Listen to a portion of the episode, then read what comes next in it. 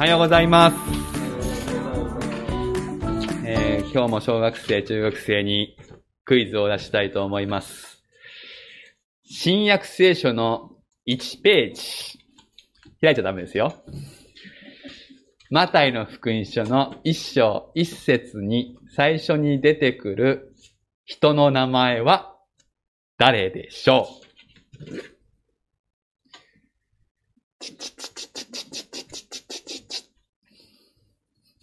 三択じゃないよ。はい。誰ですかね？新約聖書の1ページ最初、一番最初に出てくる人は誰でしょう？間違うと恥ずかしいっていう年頃でしょうかね。そうかもしれないですね。えどうしようかな。じゃあ三択にしよう。1番、イエス・キリスト。2番、ダビデ。3番、アブラハム。1番、イエス・キリストだと思う人。2番、ダビデだと思う人。3番、アブラハムだと思う人。なんか、回答率が低い。正解は、アブラハムです。はい。えマタイの福音書一章一節は、アブラハムの子孫、ダビデの子孫、イエス・キリストの系図って言って始まるわけですね。アブラハムという人はそれほど重要な人なのです。ね、聖書を読んだことがありますって言いながら、アブラハムって誰ですか？なんか美味しいものですか？って言ったら、ちょっとそれはちゃんと読んでないなっていうことになります。アブラハムはイエス様を信じて生きていくためにどうしても欠かせない人です。ね昔は写真がなかったので、アブラハムの顔はわかりません。顔があるとね、なんかこうイメージしやすいので、聖書もぐっと親しみやすくなりますが、顔がないのでなかなか困りますが、まあ画家の人たちがですね、描いてくれた絵をちょっと見せますね。えーっと、はい。まあ、左はちょっと漫画チックな感じ。えー右はちょっとリアリティのある感じになっていますが、まあ見ての通り、えー白い髭を生やしていますね、左側ね。まあ右側はちょっとシルバーな感じですけれども、おじいさんです。えーこの人が登場する最初の今日、ところを読みますが、登場するところが何歳かというと、75歳です。ね、アブラハム、アブラムっていうふうに、あ最初はアブラムっていう名前で始まって、その後アブラハムに変わるので、私も言いながら、言い間違えるかもしれませんが、同じ人のことです。ね、この人75歳から聖書に登場するんですね。えー皆さんの中で75歳ちょうどっていう人がひょっとしたらいるかもしれませんが、えーその方は、その年から、神様の働き、神様の道がその人から始まっていくっていうことです。えー全然ね、2倍にしても75歳届かない人もいますね。3倍にしても届かない人がいるかもしれませんが、これことは何を意味しているかというと、これぐらいの年取っても、まだまだ神様はいろんなことするよっていうことですね。大体、今のね、この社会だったらもう75歳、後期高齢者って言われてですね、なんかもう、あとは、どれだけ健康に生きられるか、みたいなね、それだけ、みたいな風になりがちな社会ですけど、聖書は違いますよ。75歳から始まる。ね。あ、でも別に若い人たちは75歳に待待ってなきゃいけないこともありません。75歳でも大丈夫なんですから、皆さん若い人たちはもっと神様の道を歩むことができます。アブラハムのことを信仰の父というふうに呼ぶ、そういう言い方があります。イエス様を信じて生きていく人にとっての一つの模範、モデルになる人ですね。今日はその聖書の話を読みたいと思います。よく聞いてください。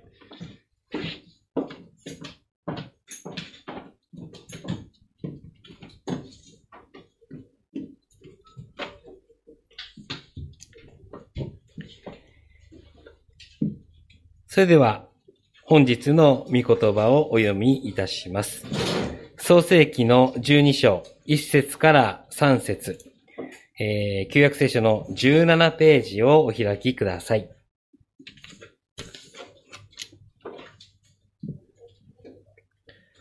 それでは、お読みいたします。創世記12章、1節から3節主はアブラムに言われた。あなたはあなたの土地、あなたの親族、あなたの父の家を離れて、私が示す地へ行きなさい。そうすれば、私はあなたを大いなる国民とし、あなたを祝福し、あなたの名を大いなるものとする。あなたは祝福となりなさい。私はあなたを祝福する者を祝福し、あなたを呪う者を呪う。地のすべての部族はあなたによって祝福される。宣教、祝福の輪を広げる。主イエスを信じて生きるとは丸一と題しまして、原先生に御言葉を取り継いでいただきます。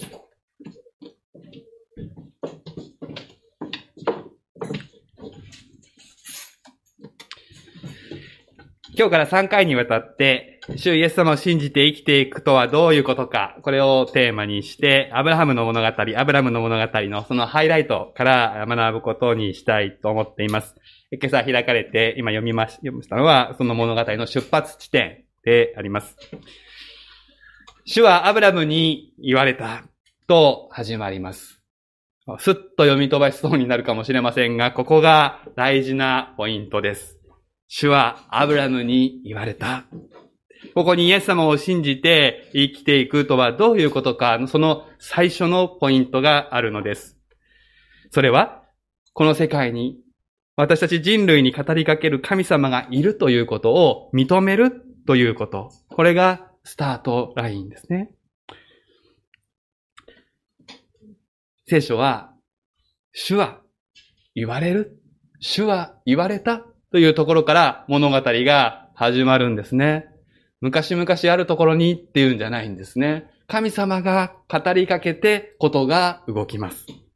このアブラハムから、アブラムから始まるこの人類への語りかけの集大成が今私たちが手にしている聖書であります。そして、このアブラムに語りかけた方が目に見える人間となってくださった、それがイエス様です。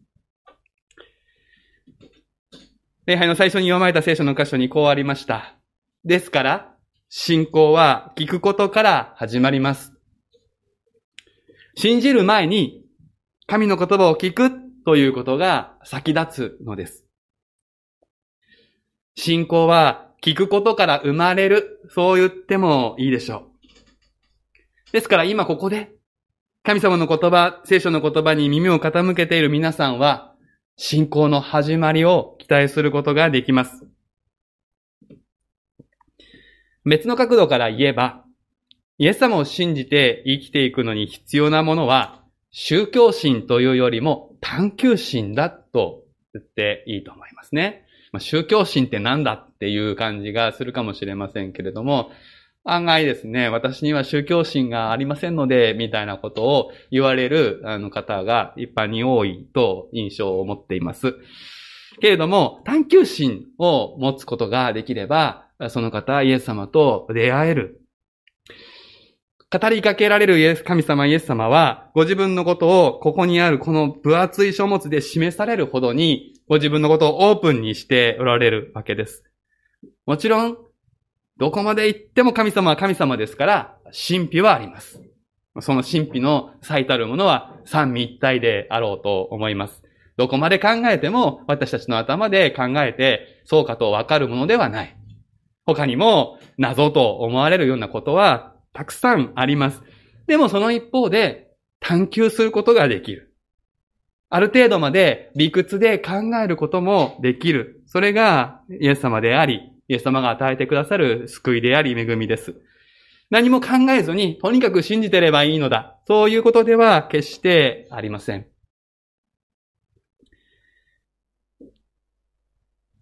目に見えない存在を信じる。そういうことは、私たちこの21世紀の現代人には難しいことになっているようです。大昔は人知が及ばないこと、不可解なことをおよそ神々の仕業として理解するというのが常でありました。けれども、科学が進むようになって、そして不可解と思われた現象にも説明がつくようになっていく。それは別に悪いことではないのですが、それが進むほどに、世界を説明するのに神様を持ち出す必要がなくなってしまった。でもだからといって、目に見えない存在がいないかというと、そうは言えないのです。存在しないということを証明することは科学では不可能です。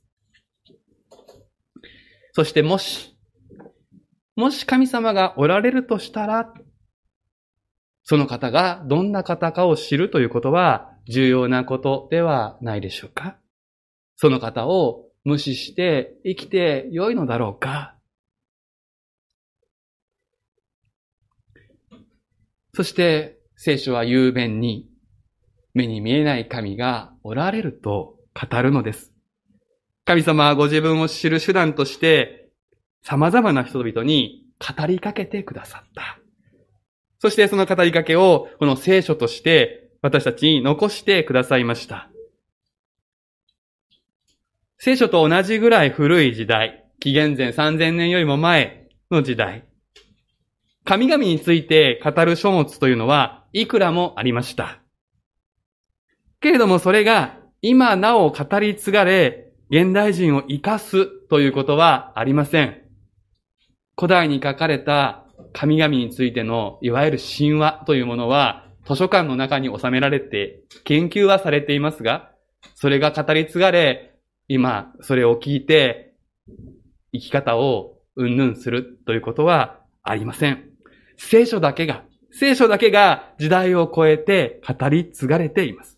それはなぜかそれは聖書を通して主イエス様という生きておられる方と出会うことができるというリアリティがあるからです。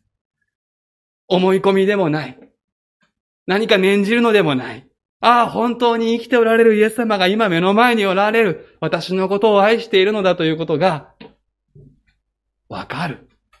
それは、何か修行を積んだ人がわかるわけでもなく、何か選ばれた、そういうなんかセンスのある人だけが、でもなく、求めるならば、誰にでも起こる出会いとして、みんな経験している。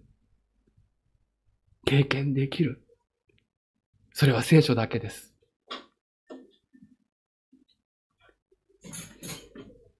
イエス様を信じて生きていくというのはですから、御言葉を聞きながら生きていくことだと言い換えることができます。御言葉を聞くことによって、生まれてくる信仰を原動力にして生きていくということです。私たちは信仰自体、自分の中から生み出すことはできません。御言葉を聞くうちに気づいたら、ああ、この方を信じよう。そういう気持ちが芽生えてくる。信仰さえ神様から与えてくださる賜物であるわけです。クリスチャンはよく恵まれた、恵まれた、そういう言い方をします。それは、御言葉を聞くということによって、神様への信頼が強まり、人生を前に進める勇気やモチベーション、活力を受けたということです。御言葉を聞くと、実際そういうことが起こるのです。クリスチャンが毎週日曜日こうして集まって、御言葉を聞く理由もそこにあるわけです。もちろん、語りかける神様を愛して集まっているわけですが、でも、御言葉を聞くことによって生まれてくる信仰の力を知ってしまうと、それなしで生きることがどれだけもったいないことか、また危ういことかということがわかるわけです。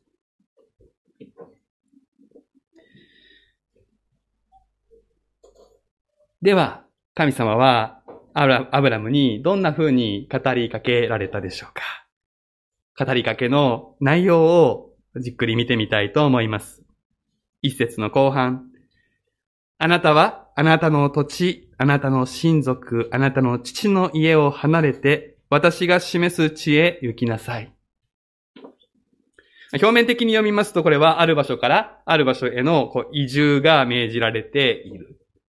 そしてそれは、この歴史上、アブラムという人が、するように命じられたことであって、私たちと何か関係するのかな、というふうに思うでしょう。けれども、少し考えますとこれは、ただの地理的な移動のことではなくて、信頼するもの、信頼する相手を変えなさいという命令であるとわかります。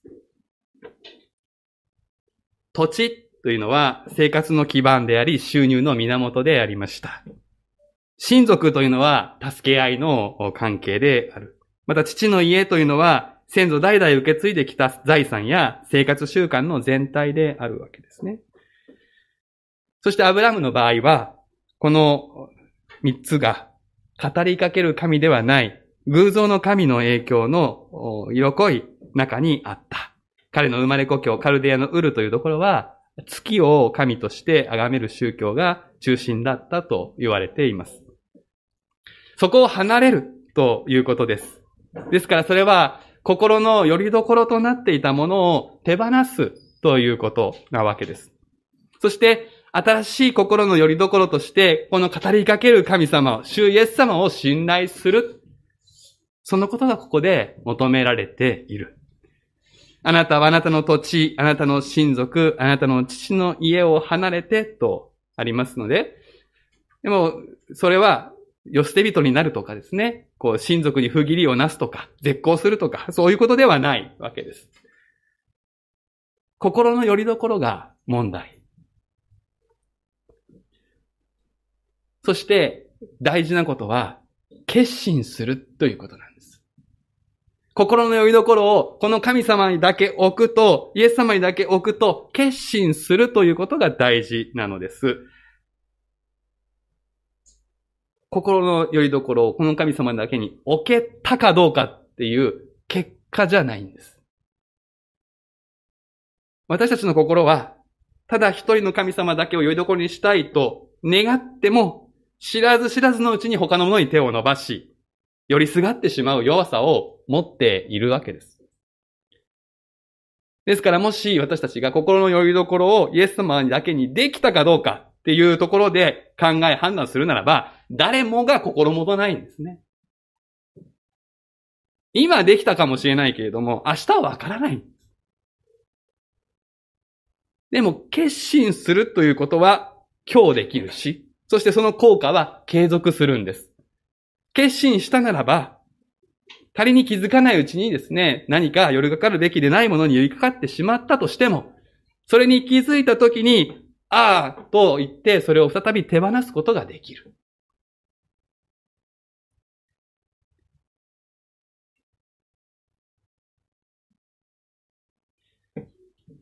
現代人にとって心の拠り所とは何でしょうそれは多くの場合、自分自身っていうことが多いかもしれません。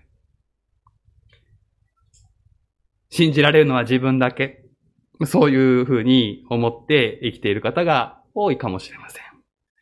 そしてその自分というのは、まあ、何かを成し遂げた自分であったり、うまく判断できる自分であったり、何かができる自分であったり。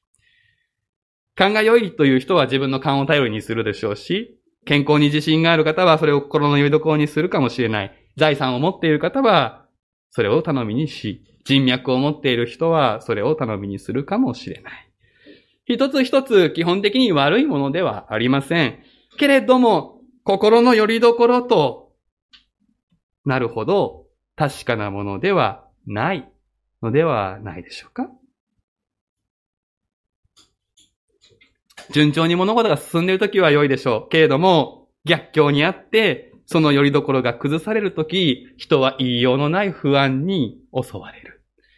いや、そもそも自分に自信がないという人たちは、自分の人生を前に進めていくモチベーションも勇気も湧いてこない。残念なことですけれども、この国で多くの人たちが自分自身を良いどころにする以外の方法を知らない多くの人たちが、その良いどころの不安定さに、もう立ち寄せなくなって、自ら命を絶つということが多いのです。報道されないだけで、本当に多くの方が、毎年毎年、自分の命を自分で終わらせてしまう。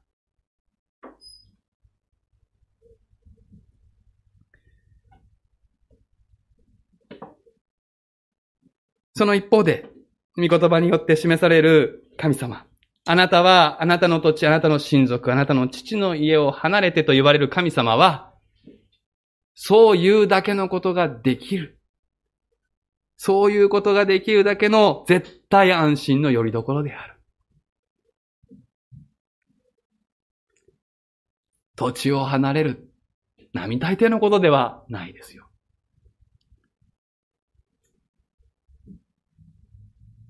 そこに生きてきた経験も知恵も凝縮されている。そこにいれば、ひとまず安心、そう思えるようなところ。それを離れて、私が示す知恵と神様は招かれる。それは、パッと見、安心安全のように見えて、そこに留まることはあなたにとって益ではないのだと神様はおっしゃる。目に見える何かではなく、私に心の呼びどころを置くようにと、神様は招き、私たちにも招かれます。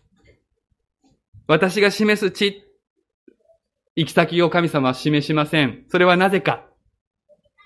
行き先自体によりどころを置かないためです。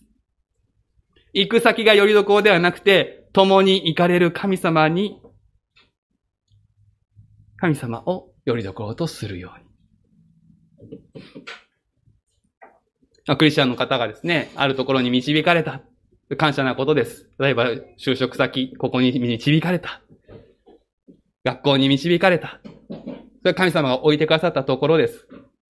でも、その場所に、よりどころを持つのではなくて、その場所に導いてくださった神様に、いつもよりどころを持つ。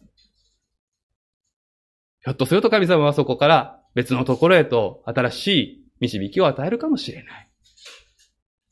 一度与えられた導きだからといってそれを絶対化するのではなくて、常に常に共に歩まれる神様に聞いていく。これがクリスチャンの人生ですね。そして、たびたび訪れる危機を通して、私たちは自分の心の置きどころがどこなのかっていうことを探られ示されていくわけです。アブラハムもそうです。これから順番に読んでいくことはしませんけれども、12章の後、彼に起こってくる様々な出来事を通して、彼は今まで自分は何によりどころを置いてたのか。それが、明らかにされていく。経験とか、常識といったもの。それ自体悪くはないんだけれども、それに心のよりどころを置いてしまうと失敗をする。ただ、神様だけに信頼することが最も良いことなのだということを彼は実体験していくわけですね。それは私たちも同じなのであります。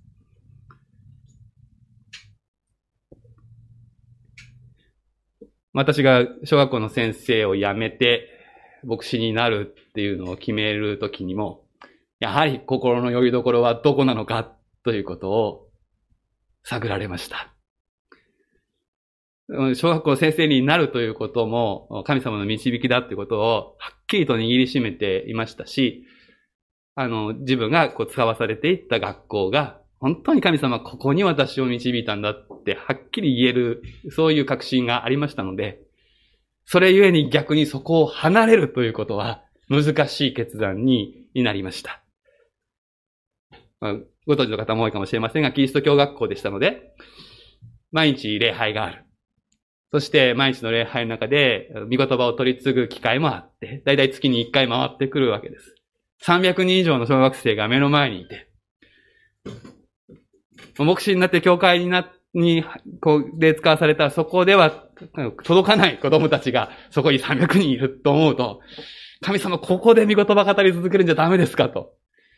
何度か神様に問いかけたことがあります。でも、その問いかけの中で私がこう、こう引き剥がされていったのは、そこでの働きではなくて、やっぱり、小学校の教員として働いていれば、確実にお給料が入る。生活は安定するっていうところが、私の心がそこにかなり傾いていたっていうことが、あ見えてきたわけですね。ああ、そうか。それじゃないんだな。もっと深いところに、イエス様に信頼するっていうのは、そういうことじゃないな。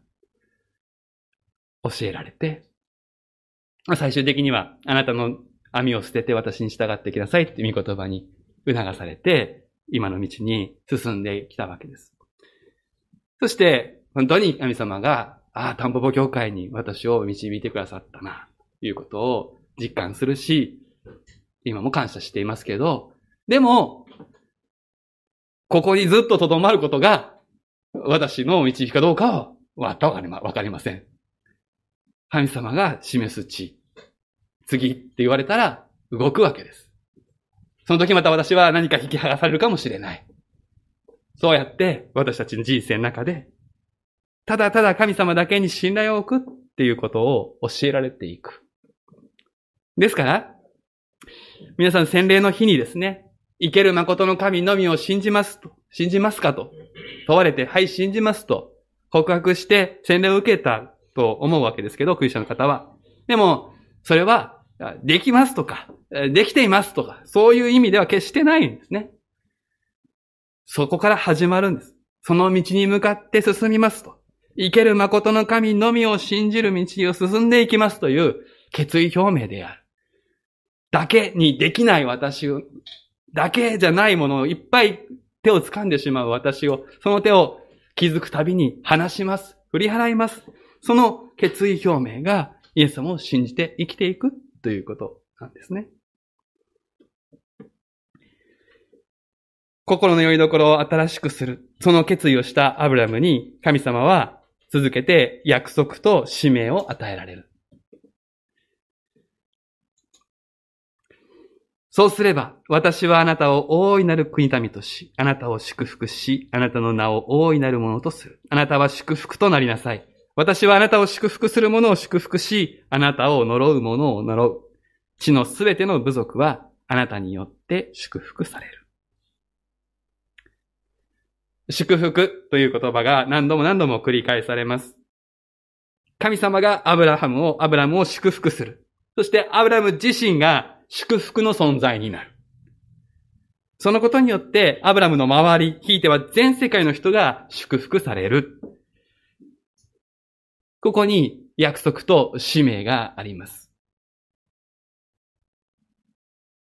約束と使命をセットで受け取る。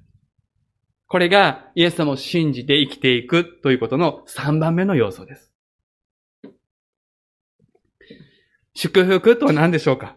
それは人間としての最高の状態。そういうふうに言ったらいいのではないかと思います。心も体も人間関係も、そして人格、人徳も、ありとあらゆることが最高の状態になる。存在そのものが喜ばれる状態になるのだ。そう言っていいと思います。ヘブル語では祝福という言葉と褒めるという言葉は同じ言葉、裏表の言葉です。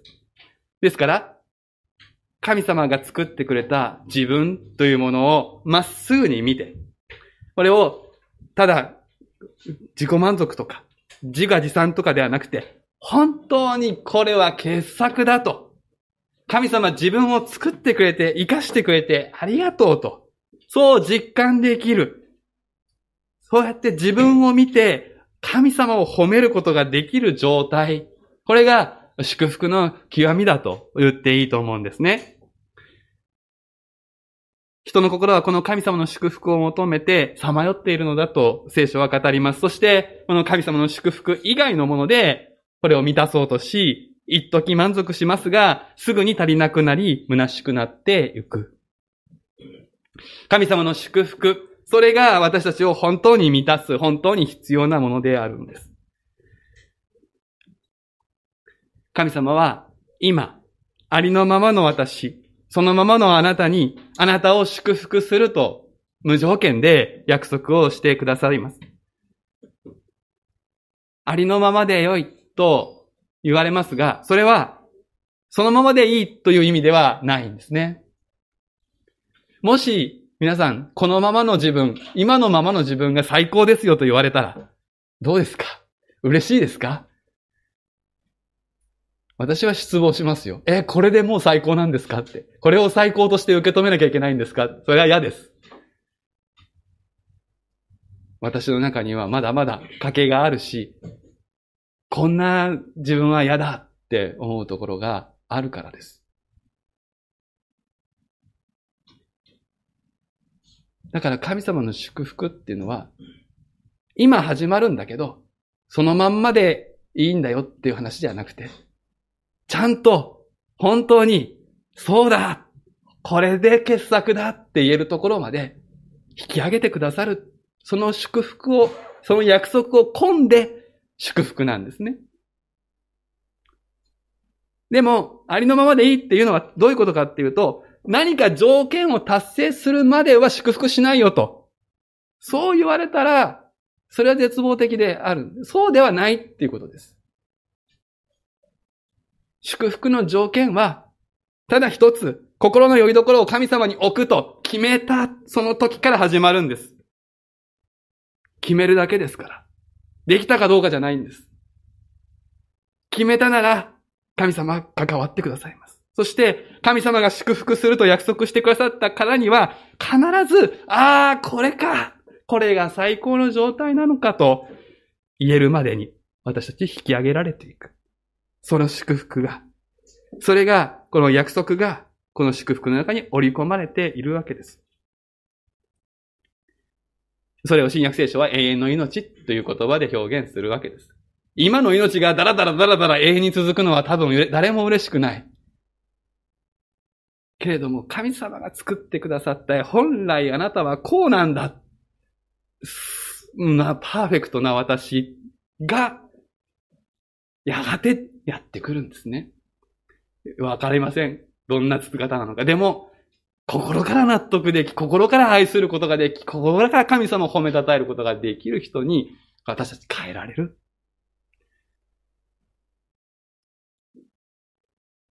そしてこのあなたを祝福するという神様の約束の中で、自分自身が祝福となる。そういう使命に生きることができる。約束と使命をセットで受け取るのです。それがまだ神様の約束が完全に成就していなかったとしても、もう始めるんです。使命に生きていくんですね。そして、使命に生きていくときに、また約束の方も進むんです。同時進行。イエス様を信じて生きていくというのは、約束と使命をセットで受け取る。自分の幸福を追求するということではもちろんなくなっていくわけですね。周りの人の祝福。周りの人が最高の状態に近づくために私たち自分の命を使う、その道へと導かれていきます。神様は自分を祝福してくださった。必ず最高の状態に引き上げると約束し、そうなれると保証してくださった。それを受けて、私も私の周りの人の祝福、それを祝福する存在として神様に倣って生きていく。それを施設ながらでも、おぼつかなくても始めていくのです。聖書はいつでもそうです。聖書はいつでも、神様があなたにどう関わるのかをまず語る。神様があなたを愛している。神様があなたを祝福している。神様があなたを許してくださった。で、終わらない。そこで終わりません。そこで完結しません。必ずあなたも言って同じふうにしなさいと続くんです。そして、そのようにするときに神様の約束の成就を実体験していくんです。そこに神様から始まる祝福の輪が広がる。それこそ私たちが神の国と呼ぶものです。家庭でも、育児でも、介護でも、職場でも、学校でも、地域でも、共に生きる人々がいます。その人々を呪うのではなくて、祝福することを選び続けていくんです。どうしたら祝福することになるのか、それを様々に教えてくれるのが聖書です。でも、私たちまず、呪うのではなく、祝福することを選ぶのだと決める必要があります。ここが実を結ぶ人生の分岐点です。自分を祝福してくれる人を探して回るのではありません。あなたが祝福となって、他の人を祝福することを選び続けていく。